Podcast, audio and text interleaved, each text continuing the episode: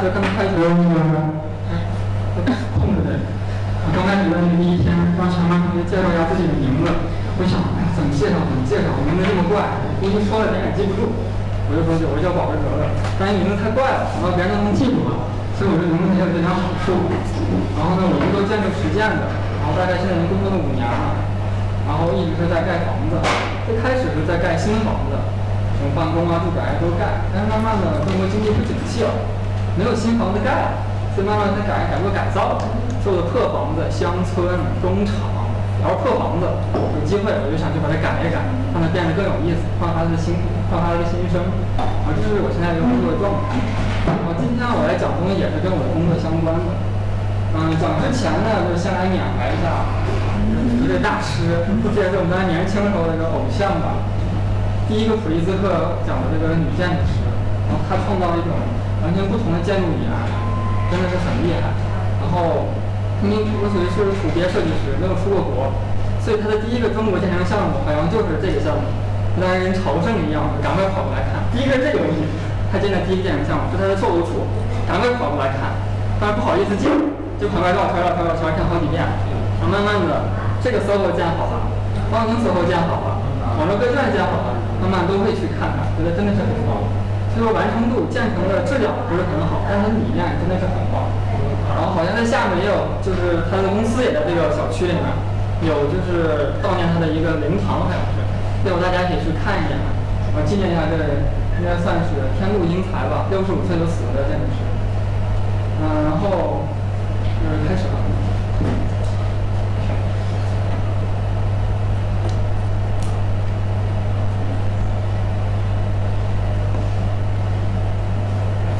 以前我工作的时候，经常出去给人汇报，给领导呀什么汇报，都没有感觉到这么紧张。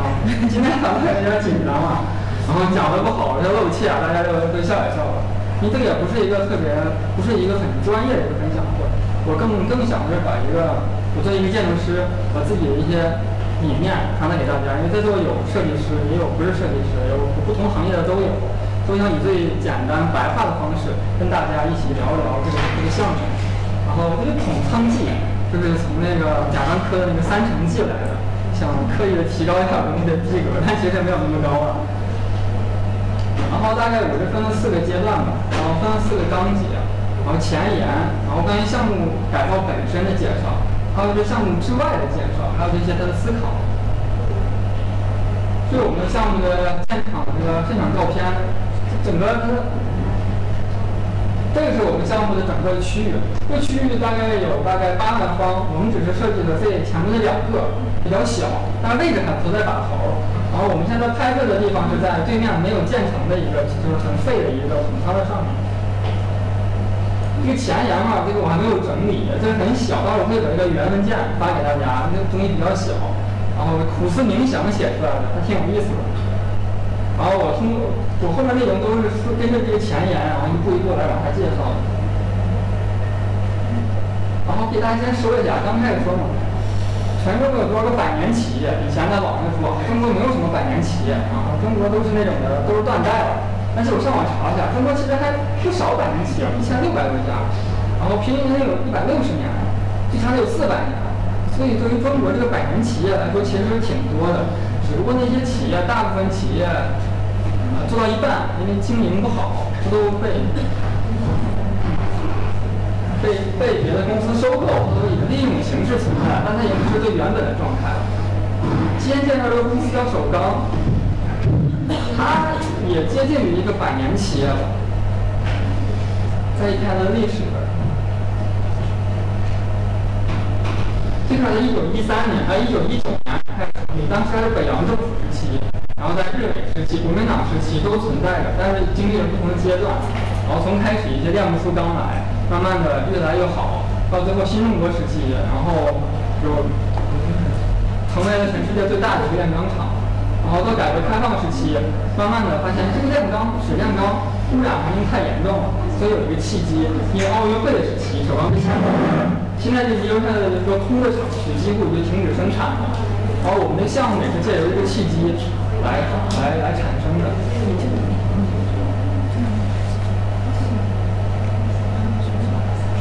然后在介绍这个项目之前，还是想跟大家聊聊一个大概几个东西的定义吧。就是说，一个是工业遗存的定义。然后什么是工业遗存呢？它分两个方面。如果是从狭义的方面来讲的话，它只是些工厂、棚子、车库、一些场地，这些都可以被算作是工业遗产。然后像仓库啊、工具呀、机械呀，是工业遗产。然后包括一些契约呀、票号呀、一些图书书籍呀，也算是工业遗产。然后从广义的工业遗产来说的话，关于很多非物质文化遗产也被纳入里面，比如说它们生产流程啊，一些当时一些人文环境啊，这也能被算作是工业遗产的一个范畴。然后它就引申成新的定义，叫工业遗存。工业遗存其实就是把广义的工业遗产和狭义的工业遗产放到一起统筹考虑，这是工业遗存的定义。我们在做一个设计的时候，都在考虑，如果只是把它狭义的把这个工厂。做了改造，做了保护之后，有可能它只是存在给人一个只是物体的具象化的一个东西，但它很多广义方面的东西，它就失去了。怎么样能既让它保留物体视觉上的东西，又能让它内核存在？这就是一个很重要的一个话题。然后也不只是我们作为建筑师要考虑的，也是作为很多行业的人都要去考虑的一个东西。这些东西毕竟它是一个一个时代的记忆。工业，中国的工业，中中中国的现代工业应该有一百多年的历史了，这中间经历了很多的东西，这东西其实也是值得去被保留的，它印证了中国的发展和兴衰。毕竟，一产二产是最重要的嘛，这东西其实很有趣的，大家可以往深入研究一下。因为今天主要是一个泛泛的介绍，所以我不想把这个话题讨论太深入。之后如果有机会了，可以专门再找一个机会跟大家很详细的讨论一下这个很专业方面的东西。然后这个项目其实非常的庞大，我们只是作为建筑师涉及到里面的一小部分。但我今天讲的东西呢，是很多的公司共同协作来做出来的。这个项目在之前立项之前已经经过了大概七到八年的一个前期筹备，有很多公司都在里面付出了很多的辛劳。关于之前我说的一些关于它的广义和狭义的这个文化保护，有很多公司在进行的。然后这样就罗列一些东西，就是关于它的文化，这个工业遗存它的价值在哪儿？呃，总结了几个，有它的有文化价值，就是刚才我说的嘛，它毕竟经历了一百多年的历史，它见证了一个国家的发展，它有社会价值。它见它见证了一个社会的变革，人从头开始很很粗笨的一个农工业，慢慢慢慢转成工业，这是很有价值的。还有一个经济价值，这个东西之前大家都知道，城市面积都很小的，当时工厂所谓的工厂是在当时的郊区，但随着城市的推进，工厂其实慢慢被纳入到市中心的范畴了。这么好一块地，大家怎么去利用？工厂都已经被迁走了。拆了呢，很可惜；不拆呢，放在那儿又焕发出出来任何新的价值。而且很多工厂因为长期的这个工，就是一些施工啊什么的，它比如说土壤的污染啊、空气的污染啊、植被啊，都有一些问题的。所以它其实反倒不适合于普通的、普通的一个项目开发。怎么样去利用这个东西，让它焕发出更大的经济价值来，这是很重要的一点。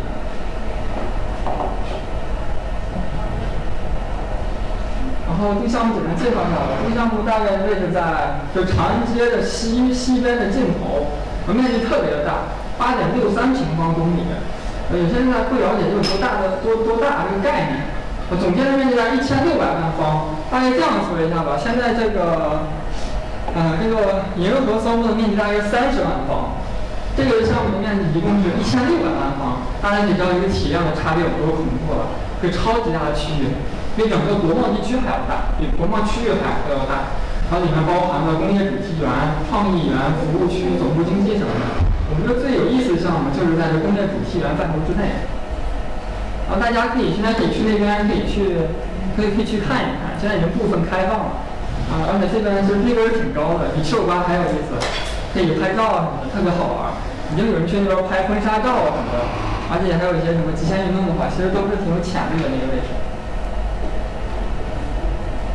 这个比较偷懒，就是当时我们给甲方汇报时候做的一个东西，我就直接放进来了。给大家看一下区位关系吧，那是在这个位置，在长安街的西边的尽头，然后在整个厂区的北侧。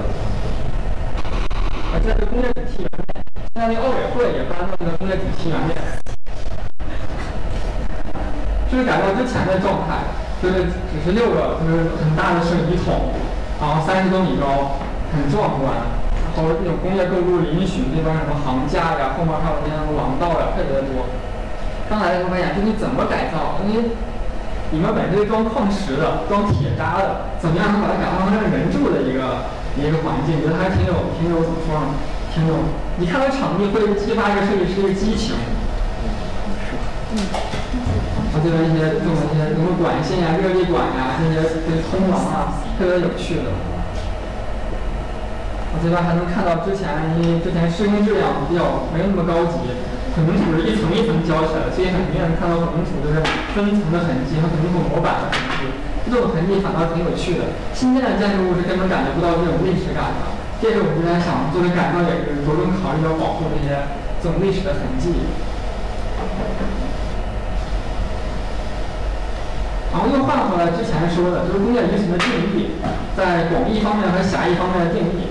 然后通过这个东西可以着重介绍一下这个首钢这个改造怎么样尊重这些有趣的印记，比如说它些仓库。契约、照片这些影像是怎么保护的？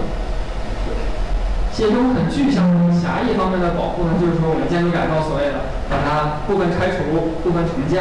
在拆除之前呢，得先确定一下哪些值得拆，哪些不值得拆，哪些拆了有好处，哪些拆了没好处，就是并综合的一个评价一个东西的经济价值、实用价值，然后确定了它的保护和改造的这个条件和框架，然后进行这个改造。这是关于它工程本身的东西。它关于这些，比如契约呀、照片啊、影像呀，这首钢它它有什么档案部，它全部做了整合和整理。未来这边会有一个整个的工业博物馆，能在里面看到整个首钢一百年历史也保存下来好的东西，是关于狭义方面的工工业感、工业保护。然后广义方面的一些非物质文化的东西呢，啊那边也做一些挺有趣的东西，他做一些展厅，然后还要把一些没有被改造的东西。我的工业流程做一些还原，比如说这边怎么去炼铁的，怎么去干什么东西的，用全息的方式呀、模型的方式呀、影像的方式，都做了保留还原。现在这边也可以去看到，运气好的话，给那个看门的大爷说说好话，他会给你放一下当他们在准备的东西，很有趣，你了解到当时是怎么炼钢的，有些很震撼的一些数据，比如说，呃，这个钢水大概几千几千度呀，怎么样怎么样换算呀，这很有意思的，大家都可以去看一看。如果有机会了，我可以带大家一起去，然后再约个时间，然后看看运气怎么样。运气好的话，可以可以做一次首钢一日游，可以。而且这边现在是叫什么东西呢？叫做呃，叫什么什么工业什么什么教育基地，还挺有意思的。中小学。中小学是中小学工业什么什么教育基地。教育基地。对，是的，名字有点忘了。啊，电脑卡。下一张是一个开始的那张图。没有好，开始介绍项目本身吧。这项目本身六个桶，就是我们公司我的前面这两个桶，是这两个开圆洞的这两个。然后整个六个桶，这边还有个大的一个一个一个料仓的区域。前面这两个桶是我们的。然后现在介绍的就是说，以一个建筑师的角度去说吧，就是说。呃，所谓怎么怎么样克服困难呀，怎么怎么样啊，这很复杂呀，其实没有什么意思。工作嘛，再难也要去做嘛。但是过程还挺好玩的。一开始这东西里面很复杂，有撩斗啊什么东西。但有这东西人工没法用啊，怎么办？拆。这个斗是混凝土的，实心的。最厚的地方大概有，也不算实心吧，这边有个很小的甬道。最后呢，大概有一米多厚的混凝土，全是扎满了钢筋。工人工人大概用了半个月的时间，靠人工硬是把这东西砸出去了，砸穿了这个东西，觉得很佩服这些工人，特别的厉害。然后拆除完之后呢，既然要用嘛，我们就加楼板了，加几层呢？为了后用，为了传承一些经济的价值，然后你们加了六层的楼板。这就是当时那个状况，看这么大的东西，至少在至少一米多厚，他就拿一个很小的这些冲击钻呀什么，一点一点敲，一点点砸，把这么大的东西给敲掉了。这个东西的呃东西的直径大概得有七八米至少，手一其实有这个这工人就拿个小钻，拿斧子，人工砸，因为桶大型设备是进不去的，你那根本进不去，你拿什么车？就拿小设备，像那种那个叫叫什么？嗯，小鸡啄米不对啊，形容词和它怎么说？硬是不是砸掉了，特别配合。然后呢？啊，滴水石穿，差不多了，差不多了。啊，第二阶段呢，这楼板加进去之后吧，加满了的话，这个桶就感受在人在里面就感受不到这个桶的感觉了，已经被新建的建筑挤满了。这怎么办呢？想好吧，你把桶退进去一些。等桶把那个楼板退进去一些，这样的话就可以看到留了一部分桶地被保留下来了。人们就可以看到，哦，原来这个其实不是一个圆形的建筑而已，它原来还是一个工业的一个桶。之后呢，这桶装是实心的，它没有光，没有光怎么办呢？好，开始开洞，把上面开始打洞。这是在里面加楼板的时候的状态，然后里面这些钢这些巨型的钢梁啊，在里面打。现场看还是很壮观的，而之前我们设想的有很大的设备，那种当时找了很多工程厂家，就像那种那个大家都看很多什么迷信德国工业设备，什么巨大的一米多的那个设备，直接可以把铜土地打穿，发现根本没有那样的设备，不现实，都四四百厚，将近半米厚的铜土，哪有那样设备可以一次性打穿呀？最后就还是用这个设备。拿那种小的水钻，没稍微大一点，大概是三百吧，就大概这么这么这么这么这么大的那个水钻，然后在我们桶上打一圈，打成一个梅花的形状，然后拿拿那个吊车把我们一个洞给它取下来，让它看着就这样的状态，每个才三百，一圈一圈打完之后，然后在中间再打一个窟窿，然后把这钢筋穿进去，拿吊车给它运走了，然后我们这个桶里面大概是有，我们好像数了二百多个这样的东西。二百多个这样的洞，全靠拿小水钻一个一个打掉的，特别的佩服。这项目其实也不大，第一期才两两两万平米的面积，有两千万个人在现场参与的施工，很很震惊，几乎就是就跟挤跟煮饺子一样，然后布满了那个人在那边打一个洞。然后在打洞的时候还发现，哎，如果洞太多了会不会塌？想了半天，好吧，然后打洞的时候就考虑到。一个放照片，就是在洞与洞之间，尽量在它的横向和竖向上保留一个完整的、没有被割裂的混凝土地，然后呢，通灯呢整个建筑的梁和柱的体系，所以现在这个被保留下来了。之前施工到一半的时候，他们还说啊，混凝土地快塌了，快倒了，害怕的不行。就一看，直接的了，只是混土被敲，就是碎了一点点那个外表皮而已，但是被工人吓的，他们就不想不想打进这么多洞，但最后还是。挺艰辛的，还是保留下来了，设计完成度也挺高的。然后一说到里面，如果只是单纯这样退让的话，觉得进去之后是不是没有没有变化，感觉都比较单调呢？呃，有新的想法，好，我们把三侧都都给它做推进的关系，而且还是一个漏斗形状，就是能让人视觉感觉变得更加的强烈。可以看效果，就这个样的状态，就是实际上完成度啊，像这些东西都很很劣质。但是照片上的话，效果是非常震撼的。然后去这儿应该以后应该是属于是必拍的一个场景了。这个场景，从那个门底下，从那个门进来，一抬头就是这个状态。尤其在下午午后的时候，那些光从这打下来，把那个光照在这个玻璃上，特别斑驳的效果特别的棒。里面看效果更棒。然后地上有一些圆形的光的斑点，随着时光的推移，然后慢慢的那些光光点光光那个光斑的变化，很有意思。在里面办公，我觉得应该是挺好玩的。跟普通办公都完全不一样，就画了个大概简单的一个图纸示意图，那这边然后里面几层楼板，然后还有桶地，也能展出来一些空间关系。而这边还有个喝无饮的一个咖啡厅，未来这咖啡厅可以对外营业大家都可以去尝一尝。不过现在这个离开业还遥遥无期了。嗯，奥委会住进去了，他估计好像是今年几月份进去的？八月份还十月？不一定。对，反正有可能今年吧，奥委会有人进去了，也许这边的咖啡厅都可以去，可以去看了，然后然后可以感受一下，比那个七九八的那个壮观多了。就是我们刚才拍的照片，然后我们大概这这边这整个场地这边大概拍了有五十多张照片吧，然后精选的就放在这里，大家可以看。然后这边呢还保留了当时混凝土一些斑驳的效果，一些土壁的模板，然后一层一层的一些痕迹。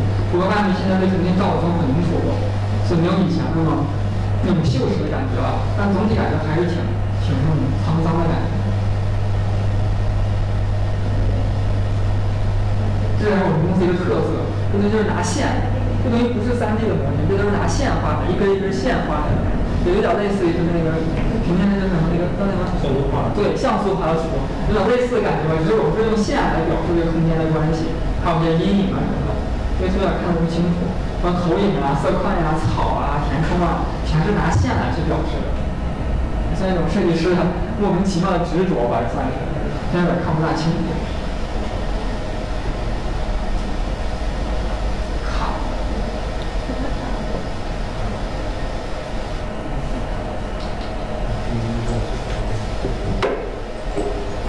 然后信号项目本身呢，其实有一些比较专业的东西，就是跟一个项目相关的，什么绿色呀、智慧呀、地下呀、城市风貌、交通、市政什么的，这个没有什么必要再去阐述了。如果大家如果感兴趣的，可以私下跟我去讨论这些更专业的东西，这边只是提个引子吧。然后呢，到了这个我以建筑师的角度介绍完这个项目了，之后呢，就想用更广的角度去讲一下这个项目。然后大家一说首钢，首钢就是个炼钢的公司嘛，有什么好看的？就不像像七九八以前，我记得七九八应该是北京一个武器厂，应该是应该是做武器的最早的。但现在一说七九八，没人会认为七九八还是武器制造厂了，它就是一个文创园区。现在首钢就在想，一说首钢，哎，不是炼钢的嘛？那怎么样把首钢从炼钢的东西转化成了一个新的一个状态？就是现在很多关于首钢的人本身，还有一些我们服务于首钢的公司，还有一些对于这个东西感兴趣的人，需要思考的一个问题：怎么样能把一个老旧刻板的一个国企，改变为一个很潮的、很时尚的一个独一无二的一个设计园区？而且这个区域是非常大的，这说明在改造的多的鲁尔吧，比这个小的多得多得多，它的工业资源实在太丰富了。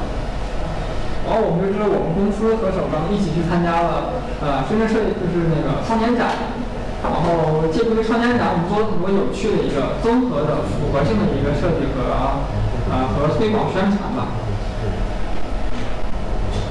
然后大概我们从几个方面去做的，比如关于新，比如说展示空间的设计，那展示空间呢，有空间展陈的设计，然后在我们这个空间里面做一些对话呀、电影啊，放一些很多有趣的东西在我们小房子里面。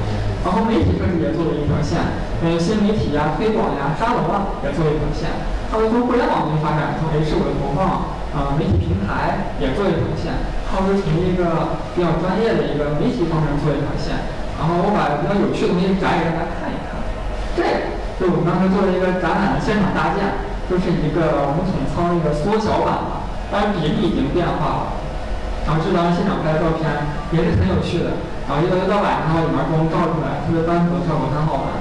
然后去的人也特别的多，但是因为人太多了，我们的模型全都摸烂了，写了什么禁止触摸呀，什么阻挠的擦起来都没有管，小孩过去 就碎了，赶快切切切，然后找他拿胶给它修好了，小孩就一拍就碎了，好无奈啊，但是效果还是不错的。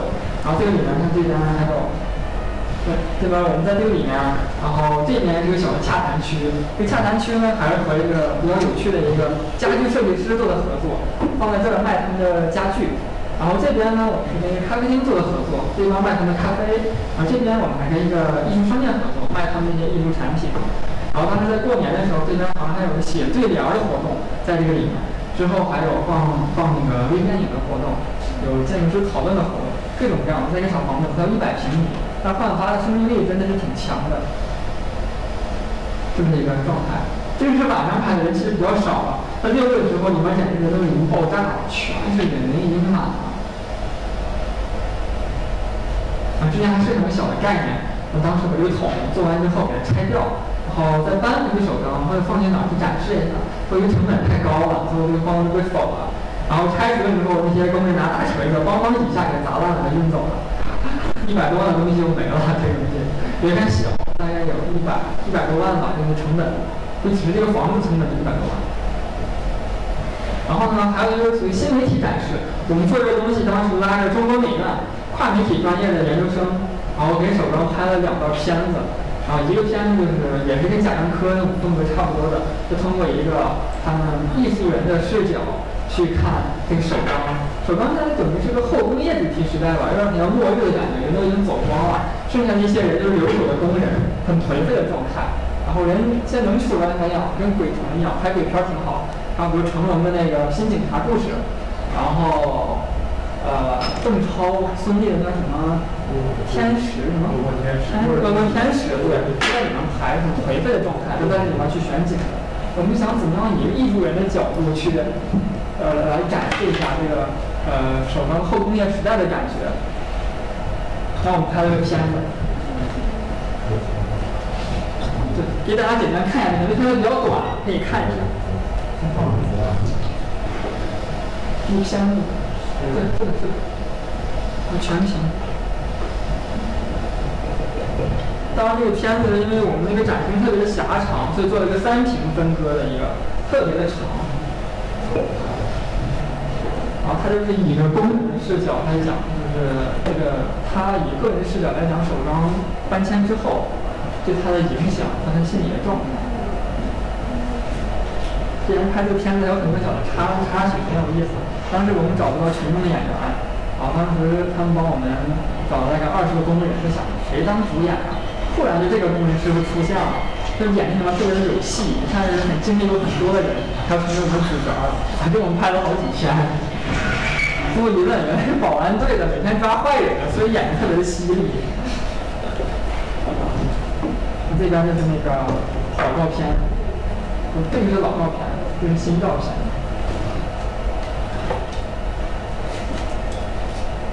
因为我们是学电影的，所以声音，声音没有。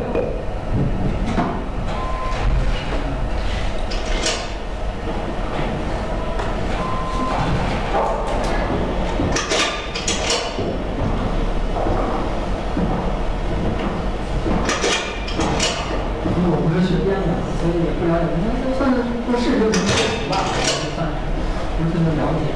但是像他们跟我们做艺术的人来说，他们拍的电影是让你你越看不懂，对吧？越成功，然后可以去参加一些大奖啊什么的。越看不懂，越越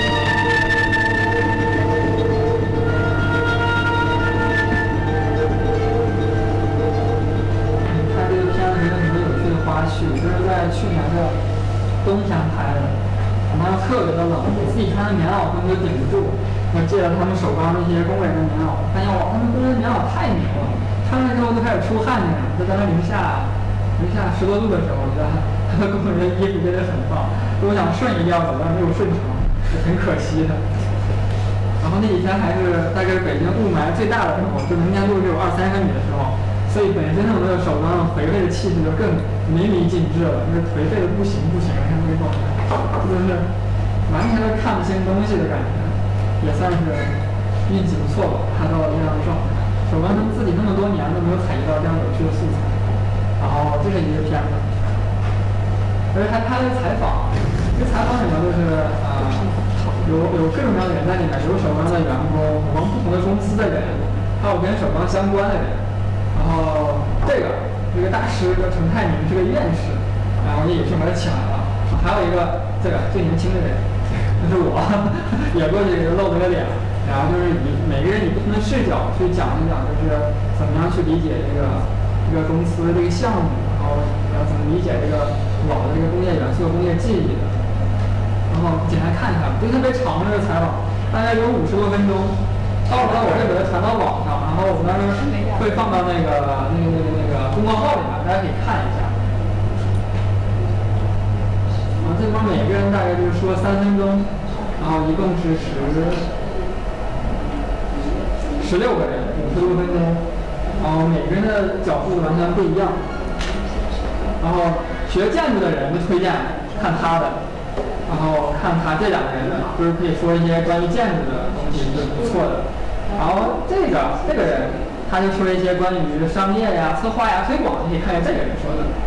然后学规划的，看大师的可以看这个人。然后可以看一些当时那种的工业记忆呀，一些很很很有激情的这些就是工业感、工业的东西，可以看这个人。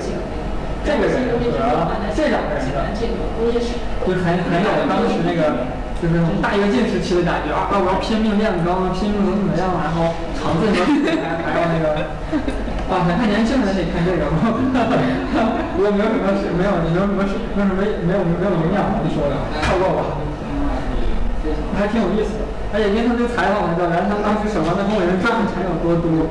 他们当时那个他们的炉长，在管高楼的炉长，在七八年前一个月能赚将近两万块钱一个月，七八年前。特别的赚，再加上当时那个高炉一关都哭的啊哭的，当时想那高炉没了，我想应该赚不到那么多钱了，应该是。所有的过吧，太长了这个。对，就是大师。一听他说。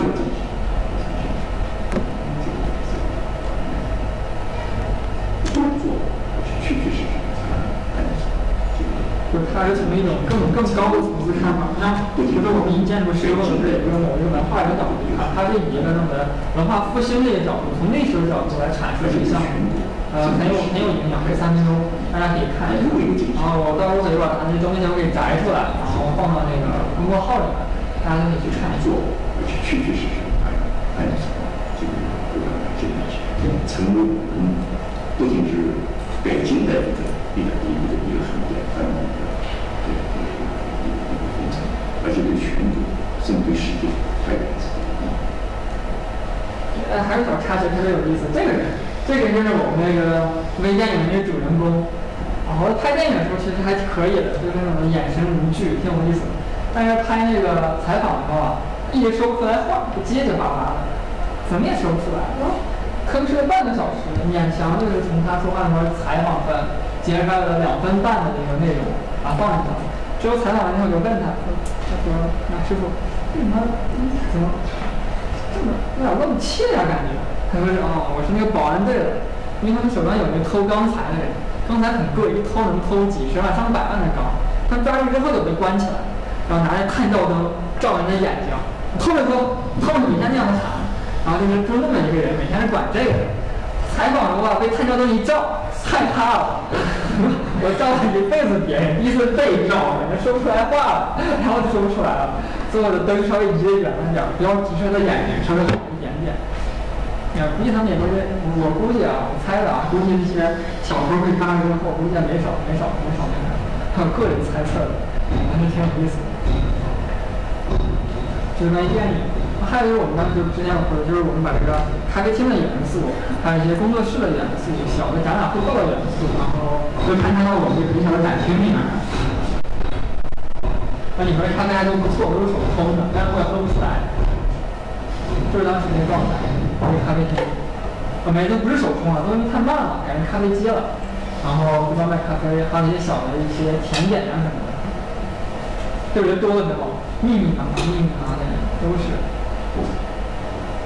而且这东西还有很好玩的地方，这个东西就是看起来像混凝土，其实木板做的，其实那个隔音啊，简直是垃圾到爆。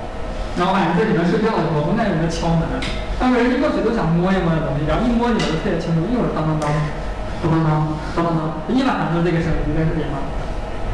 但是挺不敲击的，没人管应该。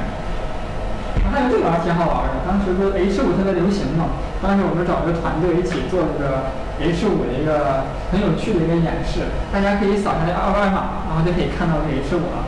感兴趣可以扫一下，如果不怕流量费流量的话，然后是就是调用的就是那个手机的陀螺仪做的一个东西，然后包括我们那个设计，然后把一些设计的元素、一些衍生品。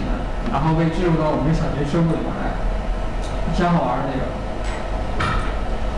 这小东西花了不少钱，这个，把些扫，把些保存起来。而且好像这个东西到最后，因为被看的太多了，服务器都宕机了一次，这个宕了一两次，这个，因为同时看的太多，因为服务器不够牛嘛，没有我那什么腾讯、百度、阿里那样的牛的服务器，所以直接被看宕机了，赶快去那修服务器，然后好啊，又可以继续看。但是跟那种的，但是跟那种的什么，那个那个什么杜维斯、吴亦凡那种的是我没法比。但是就这么一小东西，好像就刚上线的，好像那一两天吧，每天据说都有七八百人看这个一个小东西，也挺好玩的。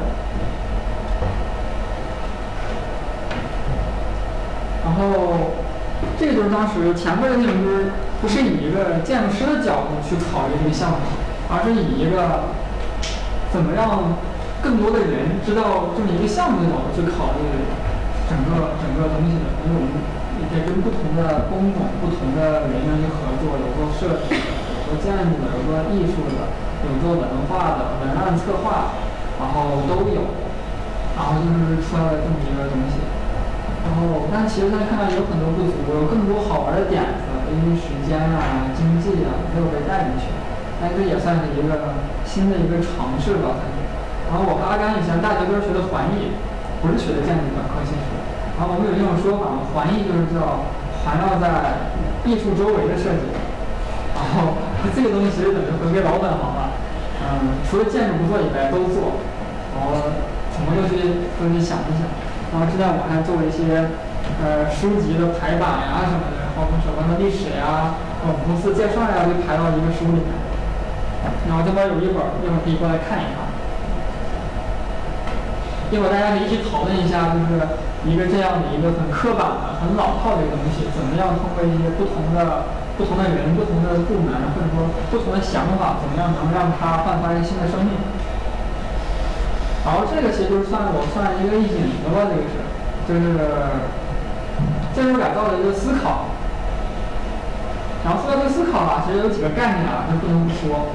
呃，去库存、去化和去化时间。去库存以前说了很多嘛，习大大说嘛，去库存、去库存、去库存，什么意思？就是让一些存量的房子本来快点卖掉。然后现在的库存率，我没有记错的话，北上广深都不到一年，处于一个非常良性的状态。一般去库存大概在，就这个概念。去化时间，如果在两年以内的话，就证明这个城市的房地产项目的活力是非常好的。就你的房子的存量，两年就能卖掉，是非常好的。你可以继续的往外卖土地，可以继续的盖房子，没有问题，房地产不会有很大的问题。但北上广深不到一年，深圳才七个月，所以深圳的房价每年都会飙，这就这段时间飙升了有百分之一百多吧，你看差不多吧。现在我看一下，深圳那个那个福田的房子，哎没。去年的十月份大概是四万左右，今年三月份已经飙升到七八万了，几乎就是接近百分之八九十的这个涨幅了。因为它的去化太好了，人们根本买不到房。但很多，你像很多二线城市，呃，郑州啊、杭州啊、合肥啊，那都两年左右，也很健康。那三线城市就完蛋了，他们老家内蒙古，还有还有东三省也也也也都也都那个状态，特别是去化都要三四年的时间，甚至更长，所以房地产都会很萎靡。所以现在中国政府说去去化去化去库去，就是建立在这个大量的存量基础上的。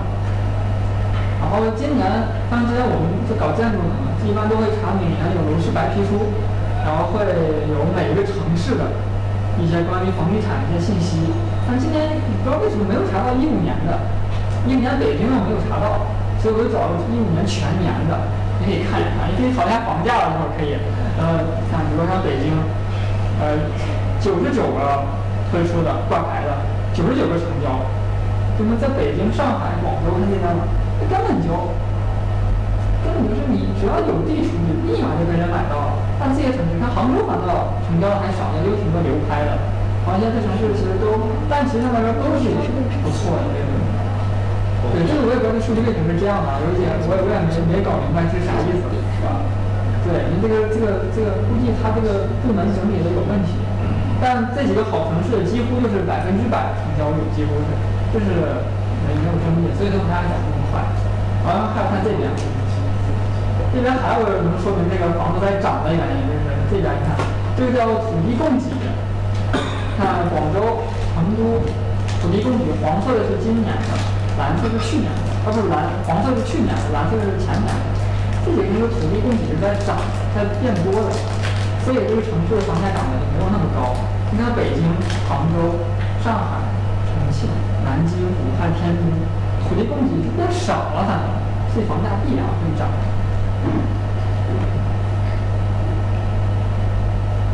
然后刚才我说的是关于住宅的一个。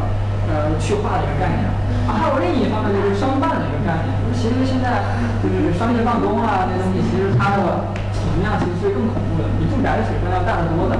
当然，恰好现在有有这种东西现在对大量出现了，SO 三 Q 就是空间那个，啊，优客空间，就是万科的王大庆搞的，现在还给别人在那边工作，元月搞的，就是把一些不是很好的办公空间，他们租下来做重新的整合装修，然后变成一个孵化器型的再往外推。就是关于商办形式的去库存的一个方式，现在。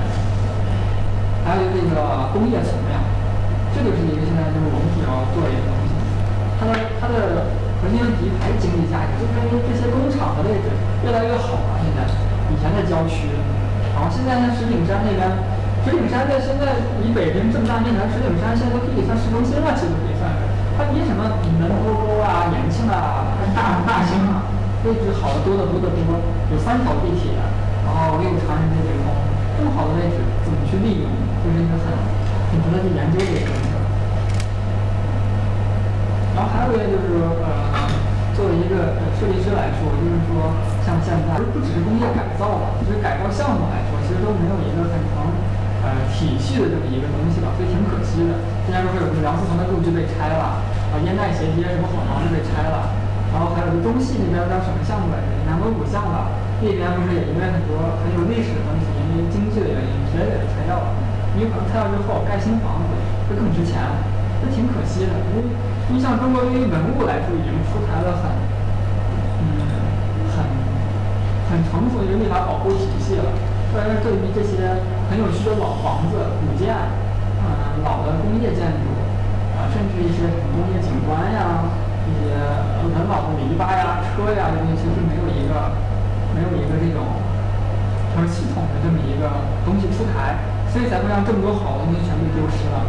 而且你看，在建国初期，北京有好几个门都被拆掉了，被复建了，也不能说它正确与否吧，但确实有一个好东西是被拆了，这是不争的事实。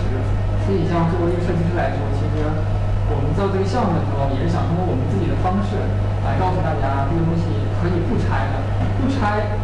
反倒可以让他焕发新生，这是一个也算是一个社会责任感在里面吧。然后还有一点就是说，关于怎么样去系统的去做这件事情。因为公说公有理，婆说婆有理。我觉得这个东西全拆掉更好。我觉得拆掉百分之二十会比较好。我觉得拆掉百分之八十会比较好。这东西都没有没有没有一个没有一个论证论据的。这方面的东西其实我觉得是很值得去考虑。那现在我觉得。算是副业吧，也在研究这方面的东西，怎么什么样的项目怎么去改造，然后有一些什么样的变量，不变的量，什么常数，通过这些方式来判断一个项目是否可以改，怎么改，嗯，觉得挺好玩的。然后这等过段时间如果还有机会的话，可以给大家再分享一期我对这个工业改造，就是比较呃相对来说比较嗯专业方面的理解吧。然后就是一个算是额外的一个叫福利吧，就是像现在工业改造项目分几种吧，有那种是单一的改造，比如像大就是那个上海那个龙美术馆，还有像什么上海还有个什么来着？就是屠宰场改的一个东西，就是只是个单一的老建筑、老厂房改造的项目。还有一些就是成片区域改造的项目，比如说像七九八，然后像呃像成都有叫叫西郊记忆，然后上海大明是成片改造的，有些项目还是不错的。当时我做的时候太晚了，困了，所以就有有有点有点想不起来了。临时放了几个，一个手办工业园，这个属于是大面积改造的一个项目，现在只是一期，大家已经可以去看了，可以看一下这个东西。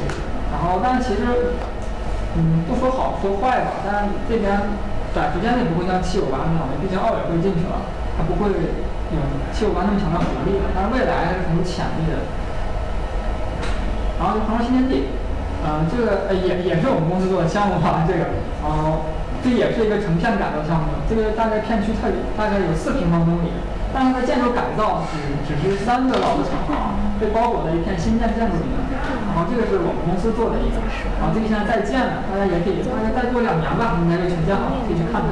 然后里面有很棒，里面有中国第一个落地的太阳马戏团，不，全世界唯一一个落地太阳马戏团就在这个里面。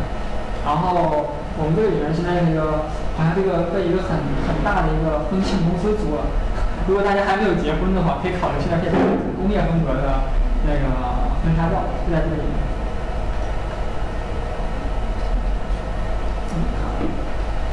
这个这个项目也挺有意思，就在唐山也很近，就冀东冀东水泥的叫启兴水泥博物馆，也是特别大的一个水泥厂，但改造强度很低，这个跟我们的改造不一样，只是把墙修一修，不会倒就可以了。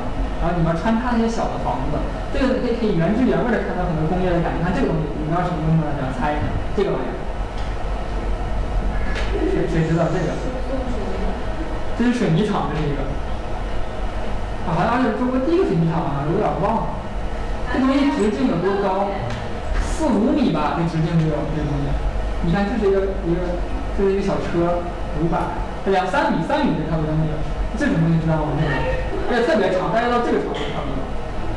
从这儿到这儿，这么长，很恐怖。它是那个搅拌水泥的东西。对对对，它在里面搅拌水泥，这么巨大的东西，就是非人体那种东西，真的给人感觉很震撼。拆掉太可惜了。如果没有去过这个厂，你根本不知道水泥厂原来是这样做的，有这么恐怖的东西在里面，而且还是老的一个水泥厂。新的水泥厂据说比这个东西还要大好几圈，比这个，你想多么震撼！嗯，拆掉确实是太可惜了。还有一些比较小的，北京有什么静女孩，我忘了谁住的，来锦，来锦就是那个魏延武弄的。咱家湖那边有个小的区，挺有意思的。八号桥很好的。啊，华侨文创我觉得特别的棒，大家一定去看一下。还有蛇口，还有好多的，但是我都想不起来了。但是我想，我当时我想的时候可以总结一个更完整的版本放给大家。然后有一些推荐，你去那边是个，比如像像像静园就是办公的，而且几乎全是那个互联网公司在里面。来锦就是文化公司比较多，大家公司六号，很多小的饭馆儿，还有小的演艺场所在里面，很有趣。然后八号桥就是一个商业。花雕城，哇，好棒啊！里面各种餐厅啊，什么特别的好吃里面，然后超棒，然后而且东西设计里面的都很不错，也有很多设计公司在里面，逼格特别的高。我现在刚进去之后就发现，哇，有一家太潮了，里面放满了古董文物，还放了书，还放了 DVD，然后还放起来电脑。我实在，你看，这种家家还放这么多电脑，我刚想走进去，我就特别迷呢，看看一个电脑上放着 CD。不对呀，怎么市面上有 CD 呢？一看不对，原来这设计工作室原来是，原来是那个高端的工作室在里面。乍一看还以为咖啡厅呢，真的好棒的感觉，就让人特别想去做设计的感觉。在北京就能找不到这么棒的场所。然后这个大成面粉也是，现在是非常发展展示呈现在那里面嘛，也很有意思这个。然后，对，然后就是我做内容基本就是啊差不多这些吧。然后大家可以去去聊一聊，就是嗯，对于这个项目的理解，或者说对于这种东西有什么想法？对于工业改造，或者说老旧建筑改造，或者说一些城市更新啊，或者是一些嗯，焕发新，让一个老旧东西焕发出新生命的一个一个概念，可以把它扩大一些。你其实这些很废旧的老的物件呀，什么电器啊，跟房子是一样的，是尺度大与小的关系。它本质都是让一个慢慢失去生命活力的东西，让它焕发出新的新的生命来。大家可以通过这个去聊一聊。然后现在就是大家几天有个休息茶歇时间。